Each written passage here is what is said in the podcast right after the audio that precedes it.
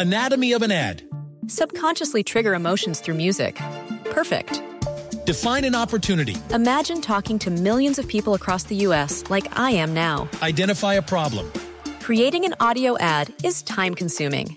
Offer a solution. Utilize cutting edge AI. Imagine creating all that in under 30 seconds. Well, we did to create this ad. To learn more about AI in the audio industry, download the white paper from audiostack.ai. Hay momentos en los que dudamos. ¿Por qué? ¿Para qué? ¿O cómo ser? ¡Hey! Hay maneras y ejemplos para encontrar las respuestas. La esencia de ser. Un podcast para ti. La esencia de ser, Mariana Mars. ¿Cómo están? Qué gusto saludarlos. Yo soy Mariana Mars en un episodio más de La esencia de ser para aventarnos a disfrutar, a crecer y que si se puede, todo se puede. Y hoy voy a platicar con Fer Platas, el gran Fernando Platas, clavadista mexicano, medallista olímpico. ¿Cómo estás, Fer? Bienvenido. Bien, Mar, siempre un gusto saludarte y aquí, pues, listos para platicar que ni nos gusta. que ni nos gusta. ¿Y qué, No se, siente? ¿Qué se siente ser tú ahorita, Fer? ¿Qué se siente? Pues, este, yo me siento muy, muy completo, muy entero, disfrutando. Creo que hoy disfruto la vida de otra manera y otra, disfruto otras cosas que si me hubieran contado hace muchos años que las iba a disfrutar, no lo hubiera creído. Quizás es una pregunta que va al final, pero ¿esto por qué es? ¿Después de la pandemia? ¿Por tu trayectoria? ¿Por qué es, Fer? Yo creo que muchas cosas. La pandemia, van creciendo los hijos, los vas disfrutando de otra manera, la chamba, ¿no? Los proyectos, la situación, yo creo que hoy nos preocupa a todos nuestra situación dentro de la sociedad. Eh, Siempre las cosas cambian, ¿no? Pero creo que hoy, después sobre todo de la pandemia, disfrutar las cosas básicas, disfrutar las cosas de estar sentado con un buen café, ¿no? Tú solo leyendo algo o simplemente pensando, organizando tu mente, pues de repente pareciera que no es importante y hoy es importante, ¿no? Este, ¿qué te puedo decir? Antes jugar fútbol era, sí, goles, ganar, ¿no? Hoy, hoy es jugar con mis hijos. Hoy es disfrutar, ¿no? Sí, sí, sí. Es Hoy, hoy es otro el sabor de la otro vida. sabor, sí. Oye, Fer, cuando estás en plataformas, cuando estabas en trampolín, cuando ibas a, a- a saltar, eh, nos ponías a todos de nervios, o sea, era así de... Exacto. ¿Qué hay detrás de toda esa historia? ¿Qué hay detrás de ese momento, de esos segundos, Fer? ¿Cuánta gente está atrás? Pero cuéntame desde la historia, desde, desde atrás. ¿Cómo empezaste? ¿Cómo empezó el tema de los clavados? Porque, pues, uno, uno pensaría es que seguramente Fer era apasionado de la natación o le encantaba tal y empezamos a pensar muchas cosas. ¿Cómo empiezas en esto de los clavados, Fer? Yo empiezo por casualidad. En realidad mis papás estaban preocupados más por un tema de salud. Entonces, mi mamá es asmática, entonces al Ya. final le dijeron, oye, hay una medicina preventiva que se llama ejercicio, ¿no? Entonces nos acercó a la alberca. La verdad es que a mí no me gustaba la natación. Mis hermanos sí fueron buenos nadadores. Yo era muy buen vago, ¿no? un vago profesional. Y eso es lo que le preocupaba a mi papá. O sea, mi papá, yo soy hijo de la unidad Cuauhtémoc, del Instituto Mexicano del Seguro Social, acá por satélite. Y este, lo que le preocupaba a mi papá es tener una herramienta que me pudiera dar orden, ¿no? Y el tema de salud. Entonces pasé por todos los deportes, por todos los deportes habidos y por haber, hasta que de repente el último fue clavados. ¿Cuántos hermanos son, Fer? Somos tres. Bueno, mi hermano mayor Enrique, Esperanza y luego yo. Este, tuvimos un hermano mayor, Pepito, pero fallece por temas respiratorios. Imagínate, mamá fue eso lo que le hizo clic de no. A ver, todos a nadar, todos a ser niños sanos. Y al final, pues yo me topé con un deporte por mera casualidad, pero fue amor a primera vista. ¿Cómo fue? El primer día que entro a la alberca, pues yo fui a hacer pruebas porque mi papá me dijo que me tenía que ver, ¿no? Como ya se había enterado que me escapaba de todas las clases, que no entraba a las clases. ¿Te mi- pelabas? Me despelaba, me pelaba, mojaba el traje de baño, me mojaba el cabello y le decía a mi mamá que había entrado a la alberca. Fer, no seas así. Sí, sí, sí, sí. sí. ¿Y qué hacías mientras? No, nada, me iba a jugar frontón, me iba a esconder ahí en este. Hay unas, eh, bueno, había un, unas este como eh, enramadas. Ajá. Y ahí nos escondíamos, hacíamos montaña con las hojas, nos podíamos a jugar este un rayuela, es lo que fuera, menos hacer ejercicio. Menos te metías a hacer ejercicio. ¿Y por Sí. qué, Fer? Pues éramos como tres o cuatro niños que estábamos así, que los papás nos dejaban. No había nada de deportivos antes ahí en, en esa zona, era la unidad Cuauhtémoc, la unidad Cuauhtémoc. Y era toda la confianza de dejarte y que ahí así entrenabas, ¿no? Ajá. Pero pues los que eran este, bien portaditos eran mis hermanos. Y y ya hasta, entonces yo dije, ya ahora sí, no va a ser que me cache mi papá. Llegué a la clase y me acuerdo muchísimo que en lo que me decían, que no me explicaban, yo veía el trampolín, yo veía las plataformas y me acuerdo muchísimo lo sorprendente que era de repente ver a alguien que tomaba vuelo y salía volando, ¿no? De la plataforma de 10 metros pararse de manos. En ese momento ya lo viste así en vivo, está, es ¿sí? que en la ¿Quién unidad estaba? Cuauhtémoc entrenaba Carlos Girón, Salvador Sobrino, Ah. Francisco Rueda, el equipo mayor olímpico de, de Moscú 80 estaba ahí. Entonces, era, era- la verdad es que toda la escuela de clavados estaba ahí en la unidad Cuauhtémoc, en la clínica 23 del IMSS, también allí en Independencia, o más bien por acá cerquita de Independencia. Entonces tenías un, un chorro de escuela de clavados. Y cuando los viste dijiste, este soy yo. Dije, wow. Dije, yo quiero aprender eso, o sea, cómo le hacen, ¿no? Y además era todo nuevo. Tú ibas a una clase de educación física, ponían un balón, correr, ¿no? Era lo mismo siempre. Sí. Aquí de repente te ponían un colchón y te decían, vas a dar una vuelta. ¿No? Ok. O de repente de un metro te vas a subir a cinco metros. Entonces, como niño, yo creo que eso a mí me, me daba mucha emoción. ¿A Entonces, qué edad fue? ¿A qué edad fue? Antes de siete años, como Ay, dos, tres meses antes de, de- de los siete años. Oye, ¿y le entras y qué? ¿Te meten a clases en la tarde? ¿O esto fue como un curso de verano o qué? No, entrabas a eh, los primeros años, eh, tenías una clase que es- empezaba a las 3 y acababa a las 5, cuatro y media, 5, ¿no? Y de repente ya te decían, no, pues tiene que llegar más antes porque ya van a ser dos clases, ¿no? Y de repente poco a poco ya tenías una competencia y entonces el primer entrenamiento era en la unidad Cuauhtémoc y el segundo en el Comité Olímpico. Ok. Que No, no, no, mi primer credencial del Comité Olímpico. no, no, La tienes enmarcada. enmarcada. O sea, estabas, entrabas al comité y veías a Ernesto Canto, a Raúl González, a Carlos Girón. No, no, no, yo me acuerdo que decía, ¿qué hago aquí, no? O sea, ¿Y no- eso a qué edad fue? En el 85, a los 12 años. Ya a los 12. ¿Y en qué momento te dicen, oye, Fer, vas para, para crecer, para Olímpicos? O sea, tenías un gran potencial. Hablan con tu mamá. No, más bien son las competencias. Y más o menos por ahí entre el 87, 86, por ahí, es la etapa en donde de categorías pasas a la primera fuerza.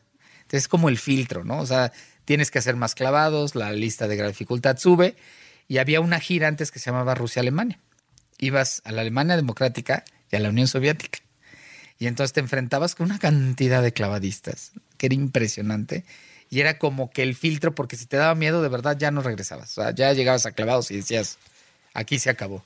Eso es lo que te iba a decir, Fer. Ya cuando los veías, o sea, ese nivel de competencia que dices, chin, estoy súper mal parado, me regreso, me retiro y gracias por participar, o te motiva. Pues yo creo que tiene que ver mucho el perfil y también cómo, cómo, va- cómo eres tú, pero también cómo te educan como, como entrenadores, ¿no? ¿Hay psicólogos?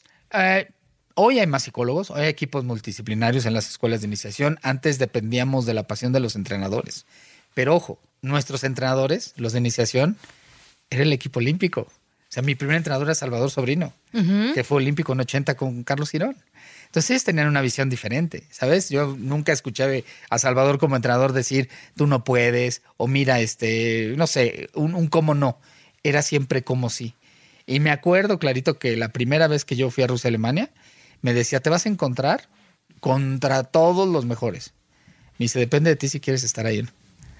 Entonces, ese momento yo creo que te cambia el chip, que tu entrenador sabe cómo enfrentarlo, que trae un- su psicología como atleta, ¿no? Y te da herramientas en donde de repente estás parados con los chinos, con los rusos, con los alemanes, con todos y dices, no, yo también, ¿no? Yo, yo también quiero. Oye, Fer, y para la gente que nos escucha, que mete a sus hijos a hacer que deporte, que al club, que a las clases, dime, punto clave, la familia.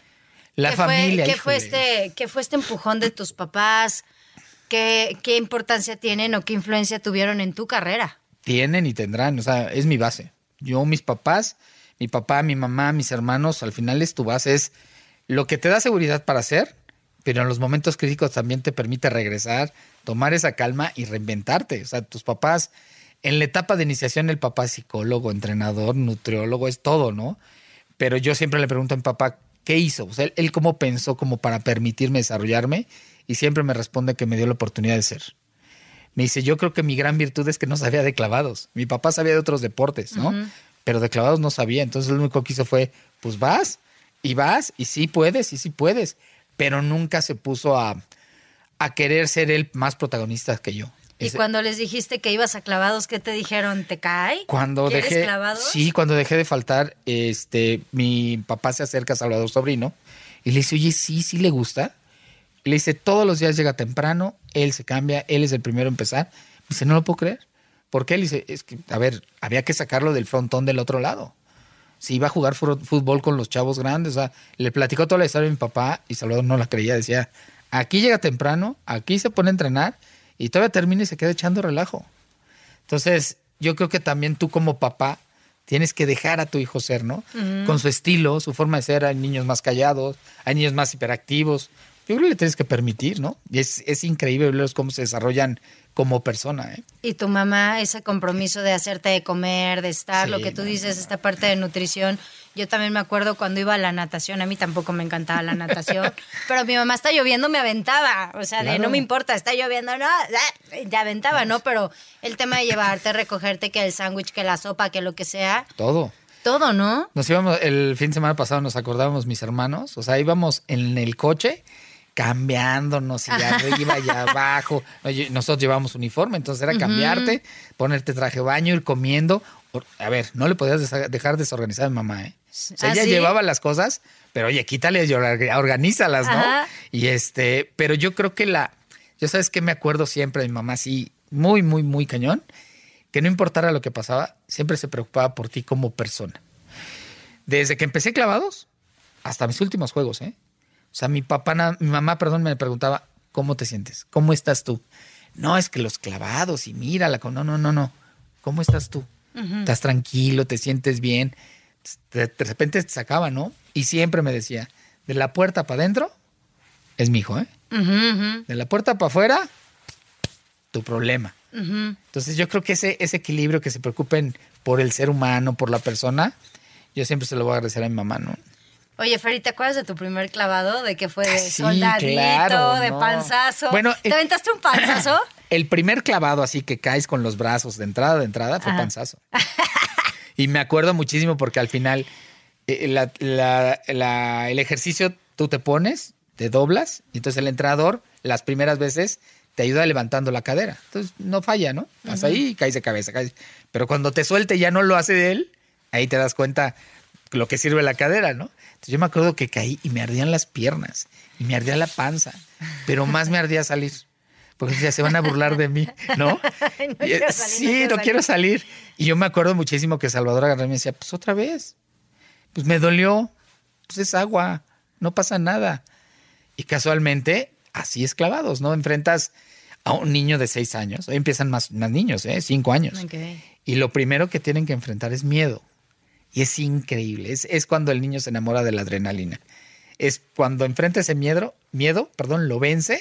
Híjole, sales que no te la crees. O sea, es la versión más segura que has encontrado de ti mismo, ¿no? ¿Qué autoestima te da? Muchísima seguridad. Y, y entonces ves al niño que el día de mañana dice, ¿ya me subo a tres metros? No, espérame, no, no estás en un metro. No, no, ya puedo dar una vuelta. No, no, estás aprendiendo a caer de clavado.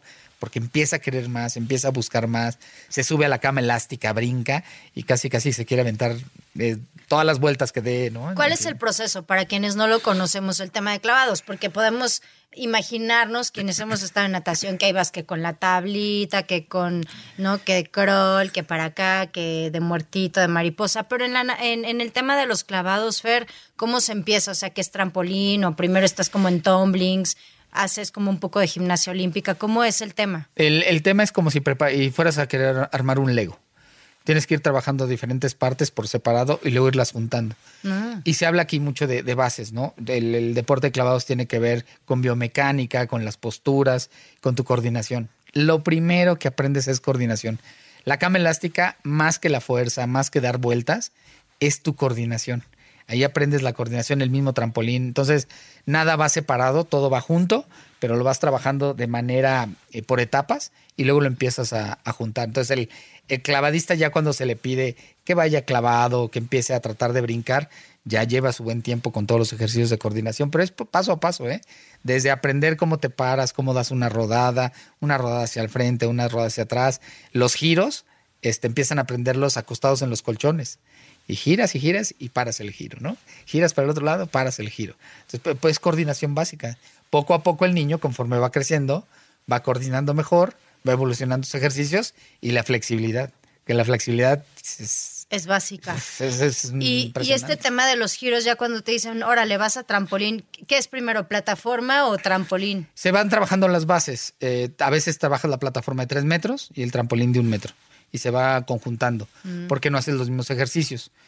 Trabajan ya mucho ahora en el seco, en la cama elástica, en los trampolines. Entonces ahí haces toda la base, porque ahí si el niño sufre caer de espalda, caer de panza, no le pasa nada. No, no, le, no le arde. No le arde, ya no le duele. Ya no le duele. Bendita tecnología. Oye, Fer, y ahora, por ejemplo, cuando hemos visto en los temas en trampolín que alguien se resbala o en plataforma, ¿por qué pasa eso? O sea, ¿qué está tan mojado? ¿Cómo No, es el son- material? Son accidentes. El, sobre todo en la plataforma, en la plataforma cambiaron el antiderrapante. Y ahora es un, un antiderrapante pues, muy técnico que es este, un comprimido, ¿no? Pero si se llega a encharcar, pues sí puede ser peligroso. La verdad es un descuido total. Hay clavadistas que prefieren poner aún así una toalla. Ah, Y entonces si yo pongo la toalla, la levanto porque no está completamente seca, está como húmeda. La levanto y chorrea, le dejo chorreado al que sigue. Entonces, de repente los accidentes se pueden dar. Y el trampolín no es que se resbalen, el trampolín es donde caen los pies, que ese es el, el- un, un timing que no se ve. El clavista llega, levanta el, el pie, que Sí. es el estribo, y a la hora de caer, nunca cae igual. Entonces, tantito se te sale un poquito más un pie, olvídate, no traes todo el apoyo, entonces es cuando resbala el pie. El trampolín es una lija de o sea, puede ser impresionante. traicionero. Muy traicionero. Cuando te subes antes lo secan, o sea, ya pensando en olímpicos o en competencias así ya de alto nivel. No, no, no, el, el trampolín tiene una tecnología que ese sí puede estar empapado y no te resbalas. Ah. De la, tanto la manera en que se pinta, el, el material con el que se pinta, la superficie tiene este, una arena sílica con magnesio y tiene unos hoyitos que permiten que, que sea antiderrapante. ¿Qué piensas cuando va a haber un clavado? Sobre todo antes de saltar y en el momento en que, eh, por ejemplo, en los parados de manos. ¿Qué piensas? Estás pensando en, en- en tus, en tus mecánicas de hacer las cosas. En tres o cuatro cosas que mm, te, te corrigió el entrenador, ¿no? Y que tienes que mejorar. Y el parado de manos es tu timing. Es un timing para pararse de manos, para que estén las piernas arriba. Tienes que mantener tres segundos y sales. Entonces, no, no, no hay. Es más mecánica de tantas horas de estar haciendo el mismo movimiento. Y en ese momento son dos cositas, no más. no es más. perfecto. Si le tienes miedo a las alturas, ¿qué pasa, Fer? aprendes a compartir ese miedo. Aprendes a. ¿Te haces amigo de eso. tus miedos en los clavados? Mucho, mucho. Eres compadre de tus miedos. Es más, a veces tus miedos son los que te permiten dar ese siguiente paso. ¿Así? Sí, sí, sí. Clavadistas, clavadistas que de verdad le tienen miedo a la altura y este no ven bien de lejos y nunca se operan Ya. con tal de no ver, ¿no? no ver Sí, exacta sí, la sí. dimensión, pero se paran perfectamente en una en la orilla de la plataforma. No les pidas que se paren en el balcón de la casa, ¿no? Porque Claro. ahí se da miedo. Ahí sí da miedo, pero entonces estás en la plataforma y ahí sí dices, me voy a aventar. Claro. Clavadistas que pareciera que no les gusta eh, esta parte del, de ser el, centro de atención y los ves en la competencia seguros, ¿no? Entonces, sí, sí, sí. Oye, Fer, cuando te convocan a tus primeros olímpicos, ¿cuáles fueron y qué sentiste o qué, qué se siente? Porque la verdad, imagínate que te convoquen a una competencia como la que me decías en Alemania, en Rusia, es como, bueno, pero ya unos olímpicos, No, pues, es, el, es el sueño. El, el momento que quedas seleccionado para tus primeros, tus segundos, tus, los, ult- los Juegos Olímpicos que sean, es increíble. ¿quién te avisó? Es increíble. No, porque tú ya sabes en qué momento clasificas. Mm. Ya sea a través del, del selectivo o si lo hacen por puntuación, depende el sistema. Pero en el momento que tú ya quedas, te dicen, ya. ¿Cuáles fueron está. tus primeros, Fer? Barcelona 92. Qué, qué grande, ¿no? Fue eso, fue un parteaguas en Barcelona, Ah, Sin fue un lugar. parteaguas. Fuiste abanderado, ¿no? No, fui ¿En cuál abanderado hasta? Sydney y Atenas. Ok, Sydney y Atenas. ¿Quién fue abanderado en, en Barcelona, Jesús Mena. Jesús Mena. ¿Y qué se sintió entrar? Hijo, ser al estadio abanderado. Con todo el mundo. Abanderado tiene su magia, ¿eh? Tiene, tiene, tiene su glamour. Desde que te entregan la bandera en México, ¿no? Antes. Ay, a ver, ¿cómo La- es eso? O sea. ¿tú te la tienes que llevar en tu maleta o No, cómo no, es? no, no, no. Hacen una ceremonia, primero la conferencia de prensa donde se anuncia. Desde ahí, Ya. la marabunta, los compañeros de los medios Ajá. a la entrevista y se vuelve un rush padre, ¿no? Yo Se creo que sube, todos los atletas, sí, ¿no? todos los atletas tenemos nuestro ego- egoteca, ¿no? Ajá. Muy bien definida. Y entonces empieza ahí el proceso. El evento de entrega de la bandera del presidente al abanderado, a mí me parece que es un momento increíble, ¿no? Independientemente de la opinión de cada uno, el presidente es la persona más importante, ¿no? Sí. y que te la entregue y tenga el detalle de decirte "Oye, la bandera está en buenas manos o vamos, ¿no? cualquier cosa, bueno, te hace el día, ¿no? Y con la solemnidad, al final la solemnidad, quien es encargado del, pro- del protocolo, pues es el- el- la, la sedena, ¿no? Entonces, la solemnidad le da también un, esa cosita her- hermosa, ¿no? ¿Qué sientes? Híjole, orgullo. Entiendes lo que significa tu identidad de ser mexicano. Sin lugar a duda. Cuando llegas a Barcelona, bueno, no eres abanderado, pero bueno, esa entrada con todo el equipo, con toda la banda de México, que todos así. ¡ah! Su magia. su ma- estás casi siempre está la entrada, ¿no? En, en un túnel, a punto de entrar a, lo que es el estadio. Ajá. Y todo el mundo empieza a echar porras, a cantar cielito lindo, este, a, a- a- hace- a gritar ánimo, ¿no? Ya sabes, cada quien con sus frases coloquiales, las que sean, y empieza a vivir de, de otra manera los juegos, ¿no? Y cuando sales al monstruo del estadio, híjole, sientes de verdad la emoción que está teniendo la gente. O sea, este, este, este monstruo de gente que te está viendo, tú sientes la vibra, sientes increíble. Es, es, es una parte mágica que en cualquier instalación deportiva se vibra. O sea, estén nerviosos, estén emocionados, estén metidos en la competencia, ese, ese, ese público vibra, ¿no? Oye, Feri, del 92 al 2022, eh, la preparación para entrar a plataforma, ¿qué es? O sea, ¿qué, qué les van diciendo? ¿Va alguien contigo, solo tu entrenador? ¿O dices, "Ey, ya no me hables? ¿O mamá, te hablo antes de ir, te echas un rezo? ¿Cómo es la entrada antes de, de brincar o antes de saltar o antes de competir? Digo, llámalo como, como es, pero... Yo creo que estilos ¿Qué diferentes. haces? Estilos diferentes, ¿no? Eh, tiene que ver mucho con cómo te conozcas tú. ¿Qué te, qué te gusta? ¿Cómo te sientes cómodo? Yo salí a Juegos Olímpicos, mi mamá me da bendición y hasta regresando de Juegos no volví a saber de ellos. Pero- ¿Iban? No. ¿Iban a los Juegos? No. Te veían desde México. Me veían desde México y era un tema para que yo no me preocupara, ¿no? Para que yo estuviera en lo que tenía que estar y tan tan. Ahora algunos van, ¿no? Les gusta que estén ahí, cada, cada quien estilo. Pero en, la- en el momento de la competencia, eh, en clavados ponen un área específica para los entrenadores. El entrenador no puede estar moviéndose de ahí. Ahí nada más puede estar. Tú pasas esa área y él te dirá tres consejos.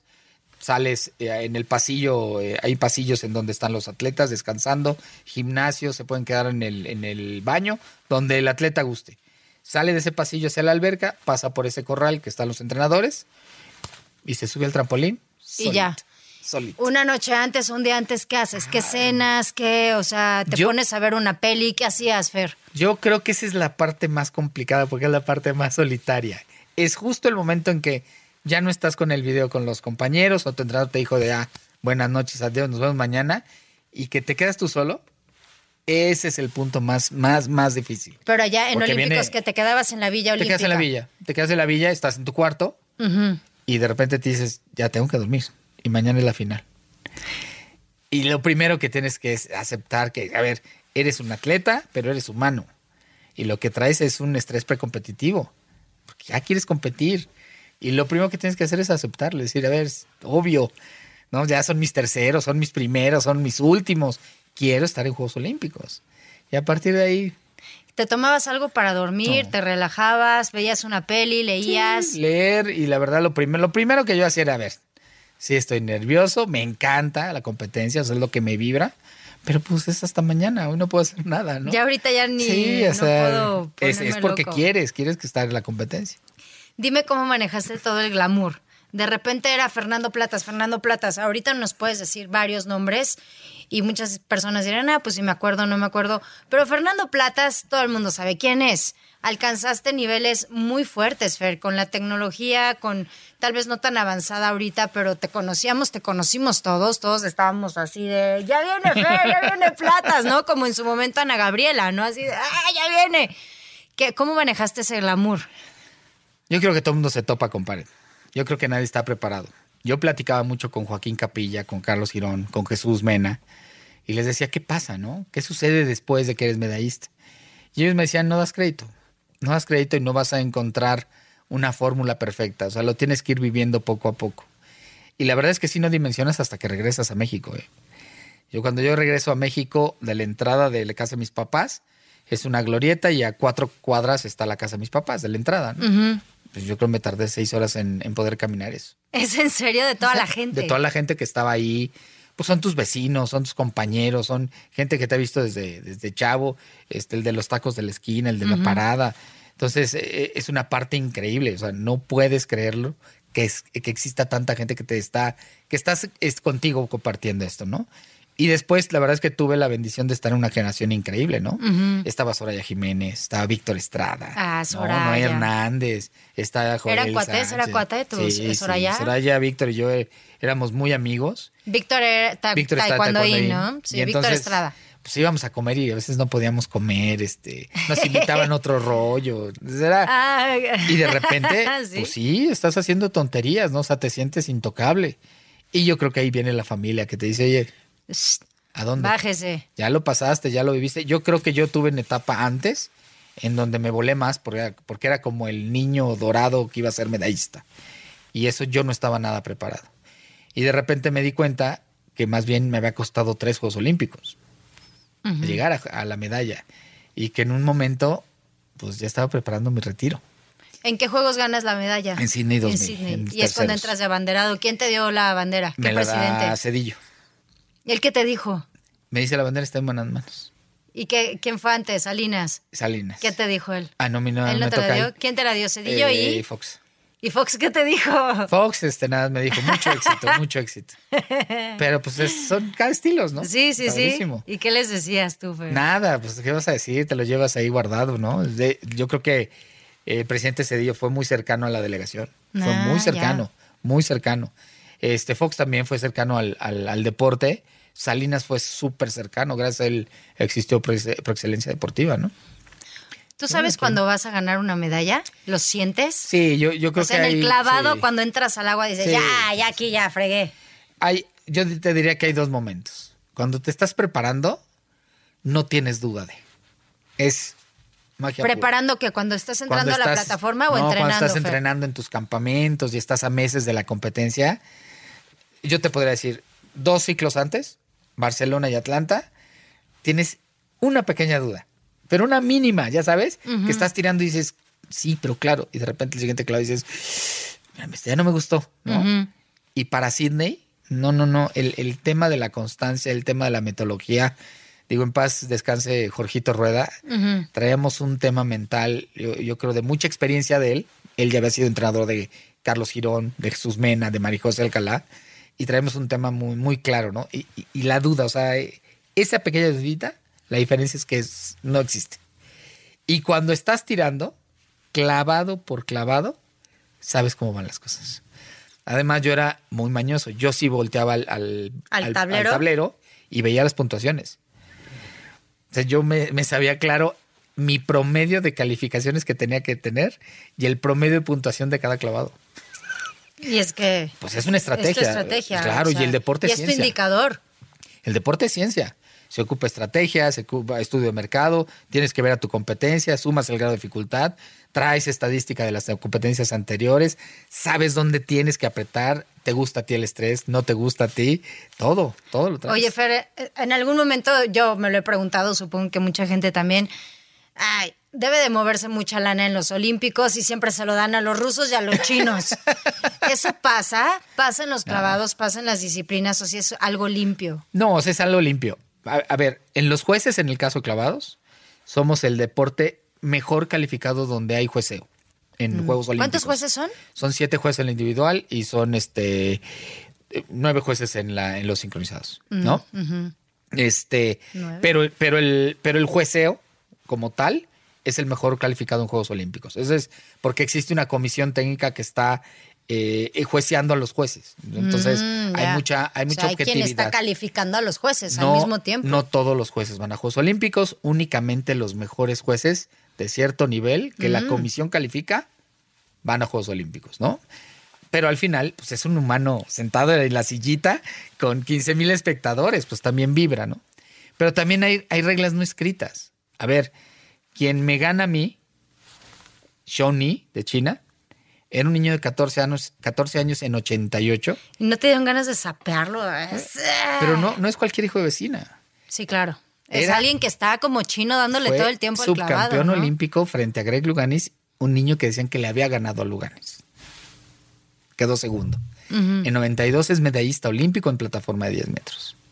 En Atlanta 96 es campeón olímpico. O sea, que nació y se metió a echar clavados, Tenía ¿no? casi 15 años. Pero en Atlanta él, él- él fue el campeón olímpico de esa prueba. Y él llega como campeón olímpico. Pues hay un currículum. O sea, al Ujú, hay final. una historia. Hay un historial. Y año con año, Copas del Mundo, Campeonatos Mundial, Shawnee estaba ganando medalla. Se dijo así, de desconocido no era. Sí, sí, ¿no? sí. Y entonces el juez, pues sí, tiene, ¿Tiene esa presión tiene del una currículum? expectativa, claro, tiene una expectativa. Ah, pero eso no se vale, ¿no? ¿O sí? Pues sí, yo, yo diría sí, porque al final del día también es algo que se han ganado a pulso. Dimitri Sautín, para mí era el, el hombre a vencer en esa prueba, ¿no? Había hecho récord mundial en, en, eh, el campeonato mundial, había ganado las dos pruebas este, para 92, campeón olímpico en 96. O sea, también Dimitri era un monstruo. Falló y quedó tercero, ¿no? Estamos, estamos allá, o sea, a punto de entrar a un mundial, eh, cuando ah, son olímpicos, una competencia, tal vez en algún abierto. ¿Es bueno conocer a tus rivales? Fer, o tú no los conocías. son tus amigos de toda la vida. A ver, yo a Dimitri Sautín lo conozco desde el 86, 87. ¿Y si son cuates, si son, amigos? cuates, claro. Viajas, viajas todo el tiempo juntos. Te ves en las más competencias. Este, estás compitiendo casi siempre con ellos. Entonces, más allá de, de la rivalidad, que la verdad es súper objetiva, es del trampolín para arriba, terminan siendo tus amigos. Y, y eres de la misma edad, hombre. O sea, es más, Dimitri Sautín cumple el 15 de marzo. Nada más que un año después. Yo cumplo 16 de marzo. ¿no? Así, así de, de obvio. Entonces, te ves todo el tiempo, convives todo el tiempo. No, no es un rival malo. Pues es tu rival. Y pero es- al final también no es tu hay- amigo. No hay esta envidia, no, no, hay- no, envi- al contrario. O sea, yo te diría, en mi medalla yo veía muchos compañeros que estaban este, de verdad emocionados, que decías, Mark Ruiz, un, un americano puertorriqueño, este, estaba emocionado, me decía, Platas, qué competencia, o sea, y él quedó quinto lugar. ¿Y, y que ¿No? se, se vuelven a encontrar cuando? ¿Cuando termina ya toda la ronda? Termina. O, cuando, o, cada- o después de cada clavado, Fer. No, después, cada, cada clavado, cada, casi no tienes conversación con nadie. Con ¿no? nadie. Más que con tus entrenadores. Termina completa competencia, salen los resultados y entonces la gente de protocolo empieza a buscar a los medallistas, ¿no? Yo estaba mucho con Jorge, estábamos platicando, estábamos ahí sí ya nos soltamos todo, diciendo todo y de repente te dicen, oye, protocolo, ¿no? Y la gente de dopaje, del doping, oye, firme su formita y vámonos. Y te llevan a un cuartito en donde se sientan nada más los tres. O sea, tú ya sabes que eres medallista cuando ves los... Inmediatamente que despliega el, el, tablero. El tablero. Ahí está el Ya resultado. ahí está. sí. Entonces tú ya vas, te sueltas, dices, ahora Ya, sí, sí, ya. ya. Llegas, aquí ya te sientas en una salita. Yo llegué primero. Cuéntanos eso, Fer, porque pues nunca vamos a vivir eso nosotros. nunca vamos a ganar una medalla de oro, nunca vamos a estar en los Olímpicos en un podium. ¿Qué se siente? Déjate cuento algo. Cuando yo doy la vuelta al pasillo y hay una escalera que era una escalera que daba hacia los medios, hacia la grada de medios de comunicación, y empiezo a ver bajar a cuatro amigos. Carlos Girón, Jesús Mena, Ernesto Canto y Carlos Mercenario. Ellos ya eran medallistas olímpicos, ¿sí?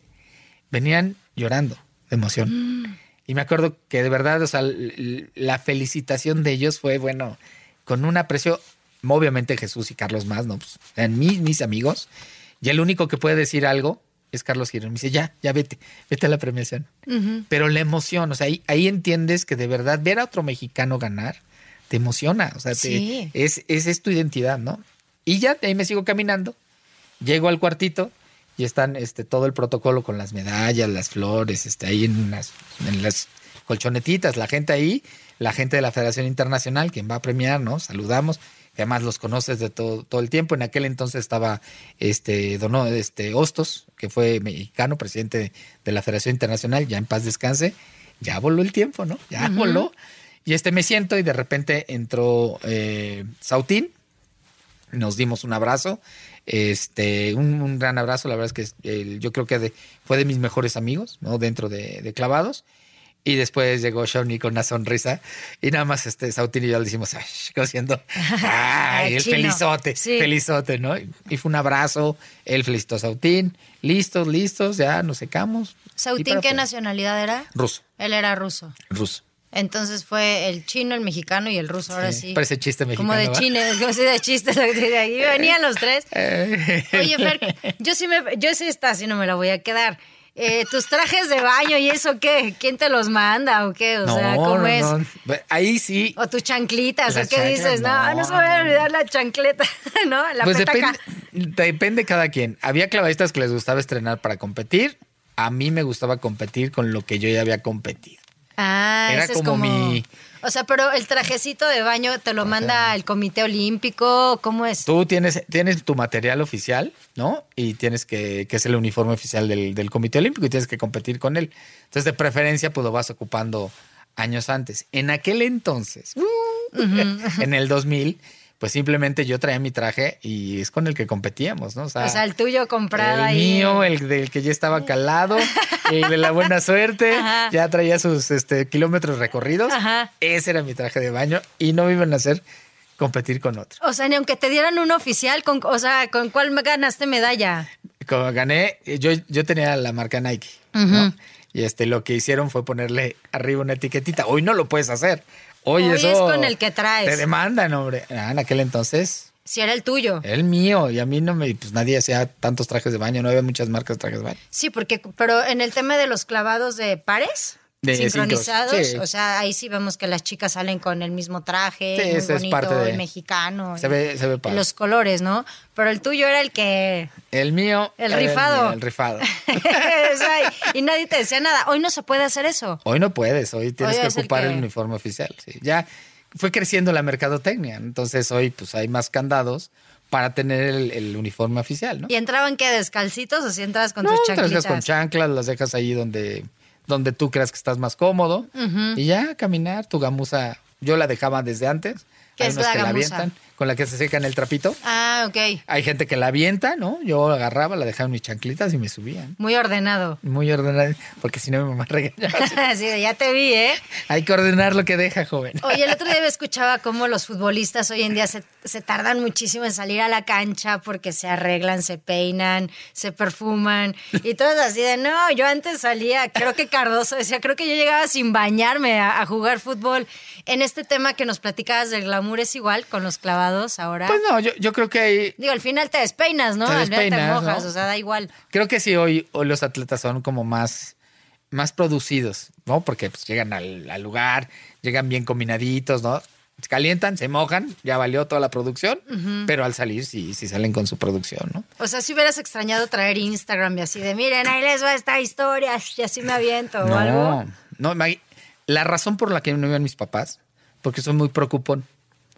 Entonces yo iba a estar pensando si ya tienen boletos, si llegaron, si no llegaron. Entonces decía, no, listo. Entonces yo ya me dedicaba a lo que me tenía que dedicar. No me imagino pensando minutos antes de la comida. Ay, el celular, el mensaje, El la mención. Ah, la mención. La mención. No, hombre. Mi chamarra, ¿no? Los tenis, que vean que llegué con ellos. Nosotros llegamos a tener, creo que de, este, para Atlanta nos dieron Viper. Ah, apagado, lo dejé, o sea, me olvidé.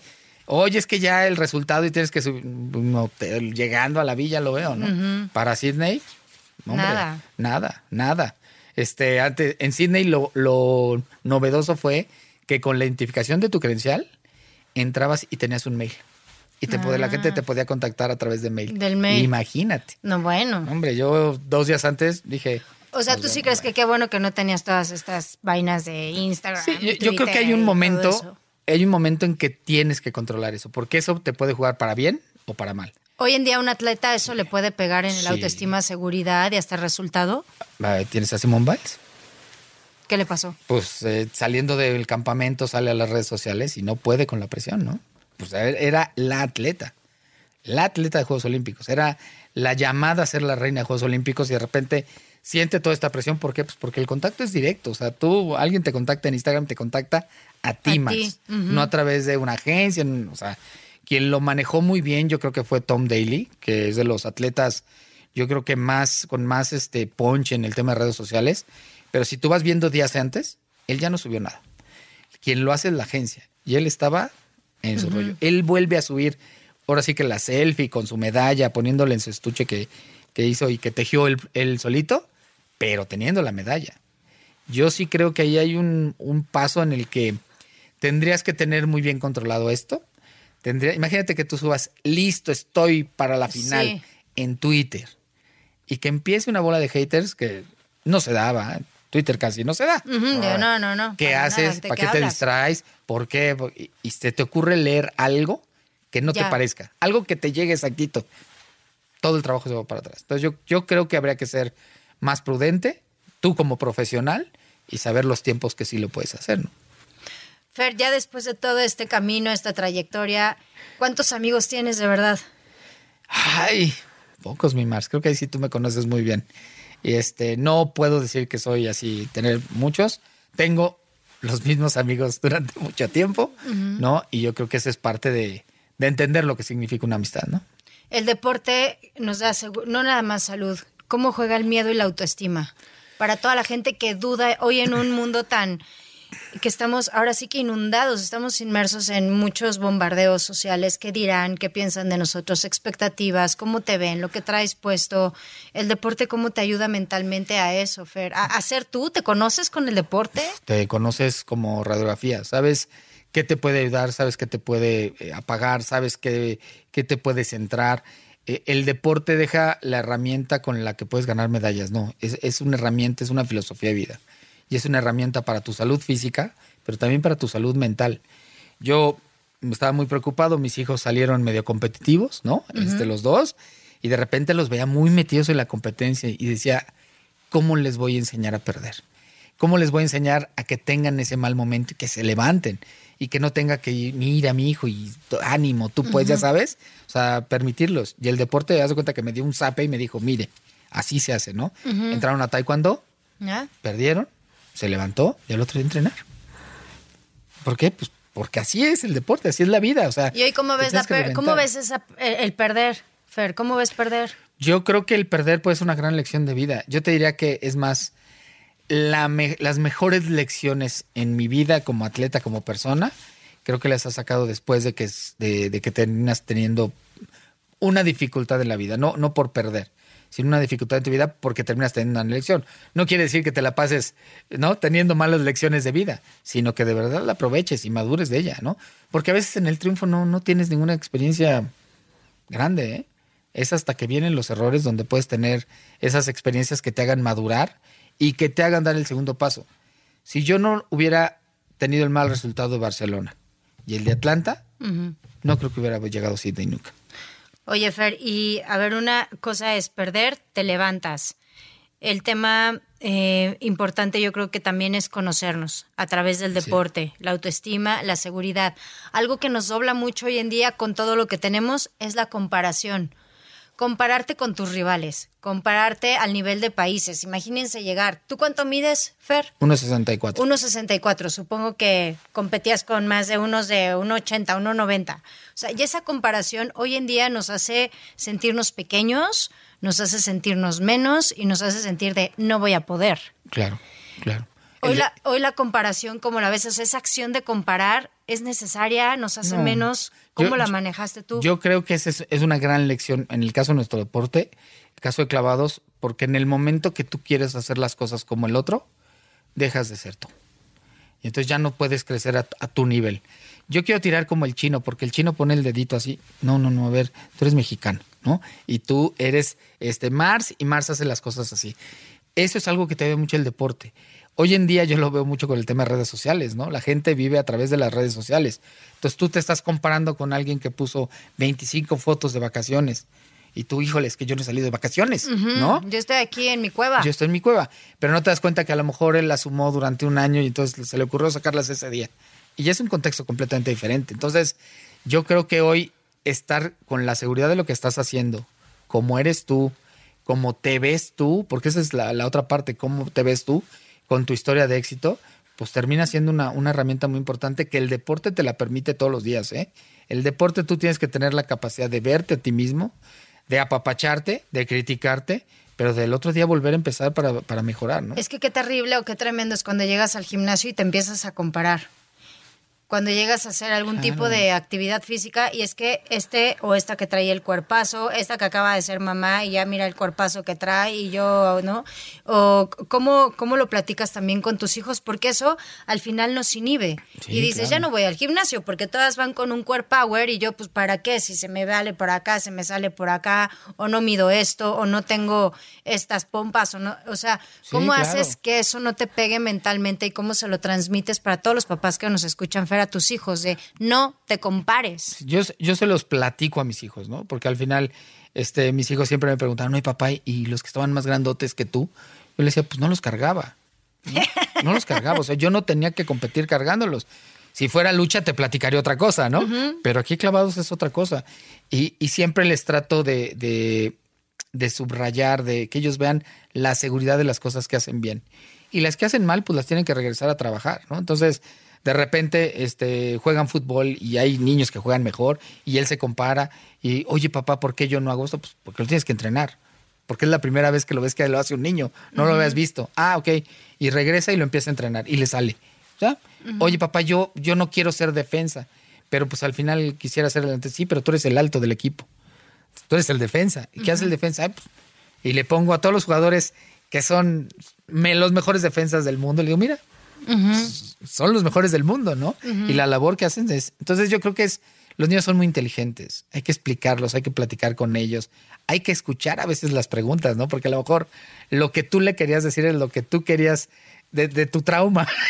Sí, lo que él nada más quería decir que- es, oye, hay buenos este, jugadores este, chaparritos, ¿no? Pues sí, tienes varios, ¿no? Sí, sí. Este, a mi hijo, el pequeño, este, llegó un día y me dice, papá, no me gusta, me dicen la pulga. Le Ah. dije, ah, a Messi también. Ya me está Ah. gustando. Ah, sí, claro. O sea, ¿No? buscas esa comparación positiva. Sí, esas cosas positivas. Yo, yo creo que, y te digo, los niños yo creo que lo entienden muy bien. Los niños son mágicos y de repente yo creo que ellos nos enseñan más o nos vuelven a, a- a poner en nuestro lugar para aprender más y cosas. para ¿no? los adultos, Fer, evitar las comparaciones. Ay, es un proceso, ese es un proceso difícil, pero yo creo que es Te comparas aceptarlo. como papá, te comparas como qué, o sea, como... No, no, no, no trato de compararme. O sea, la comparación es inevitable a veces, ¿no? Pero yo creo que lo que tienes que voltear a verte es a ti, analizarte a ti. El deporte te enseña a conocerte a ti. Es que lo que te dijiste es, eso es mágico. El deporte llega un momento en que sabes qué sientes, cómo lo sientes, en dónde estás parado, dónde tienes lastimado, dónde no. O sea, es, esa es una magia del deporte. Y en ese momento, pues lo que haces es aprender a escucharte, aprender a saber qué es lo que quieres. Entonces, yo llego al, al gimnasio hoy en día, pues no voy a hacer lo mismo que hacen los niños de 21 años. A ver, yo hago lo mismo y me voy a lastimar, ¿no? Yo hago lo que me gusta hacer por salud, por lo que quiero hacer y por poder seguir jugando domingos y sábados con estos dos pelados que me dejan cansadísimo, ¿no? Sí, sí. Entonces ya mi preparación es diferente. Yo creo que tener la seguridad de lo que eres, de lo que estás en, en qué momento estás, ¿no? Fer, ¿qué se necesitó para llegar a donde tú estás? Ay, ¿Qué necesitaste? O sea, ¿qué fue así de yo necesité soñar, necesité el apoyo de mis papás, necesité ser íntegro? ¿Qué necesitaste? muchas cosas, pero yo creo que la primera, entender que el trabajo diario era la diferencia. Yo te podría decir más que sí tenía cualidades, no es de que no las tuviera, pero posiblemente en mi generación era el de menos cualidades. Y lo que entendí es que la gran diferencia era entrenar todos los días. Que ahí yo le ganaba al que era el fuera de serie, yo le ganaba llegando más temprano, pensando lo que tenía que hacer, el, el trabajo diario. Que además cuando lo hablo, me encanta transmitirlo en lo que haces hoy en día, ¿no? O sea, porque es igual en la chamba. O sea, si tú no llegaras, prepararas, estuvieras este, puntual con tus programas, preparándote, no lo harías, ¿no? Esa es la gran diferencia. Alrededor de todo eso, del- del- del- de que la disciplina es primero que, que, la, que las cualidades, vas entendiendo que necesitas, pues, familia. Necesitas esa parte de tu entorno que te motive, necesitas la seguridad de ti mismo, necesitas estar apasionado de lo que haces. Yo sigo midiendo mis proyectos como el día que competí en el trampolín.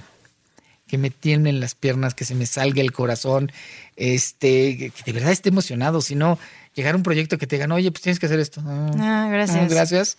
No puedo, no puedo. Doy las gracias mejor. Esa es una señal, ¿no? Que todos deberíamos Claro. de tomar en cuenta. Si no te motiva, retírate. Claro, o sea, que te levantes y digas, hoy cómo lo voy a hacer mejor. Hoy, hoy cómo voy a mejorar. Porque eso es algo que yo me acuerdo que yo me levantaba y decía, ¿qué me toca entrenar? ¿Qué, ¿En qué tengo que mejorar? Y lo hice hasta el último día de entrenar. ¿Cuál sería tu esencia? ¿Qué te define como tu esencia?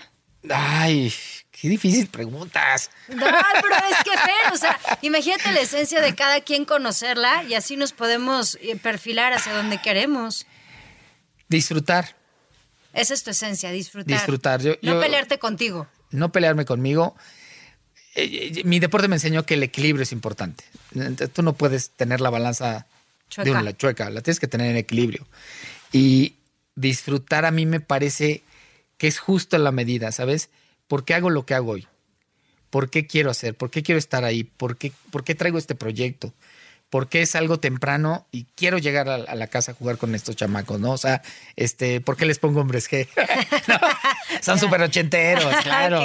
Y este, no, o sea, esas cosas creo que en mi esencia me gusta mucho porque además creo que es lo que transmito alrededor de la gente, ¿no? O sea, cuando estoy con la gente que me dicen, oye, si te gusta lo que haces, digo, ah, ya, ya, ya, ya, no, o sea, platicar de clavados, ¿no? Y por último, Fer, entonces para ti sí es más importante tener fuerza de voluntad que ser inteligente para llegar a lo que uno quiere. Sí, sí, sí, sí, la pasión del día a día, la fuerza de voluntad y el trabajo. Eso. Sí. Y ya lo que nos decía Fer en un resumen, pues esas ganas, esa pasión, el disfrutar y la familia. Sin lugar a duda. Gracias, Fer. Gracias, Mar, siempre un Muchas gusto. gracias. Qué gustazo, me caes re bien, Fer. Anatomy of an ad. Subconsciously trigger emotions through music. Perfect. Define an opportunity. Imagine talking to millions of people across the U.S. like I am now. Identify a problem. Creating an audio ad is time consuming. Offer a solution. Utilize cutting edge AI. Imagine creating all that in under 30 seconds. Well, we did to create this ad. To learn more about AI in the audio industry, download the white paper from audiostack.ai.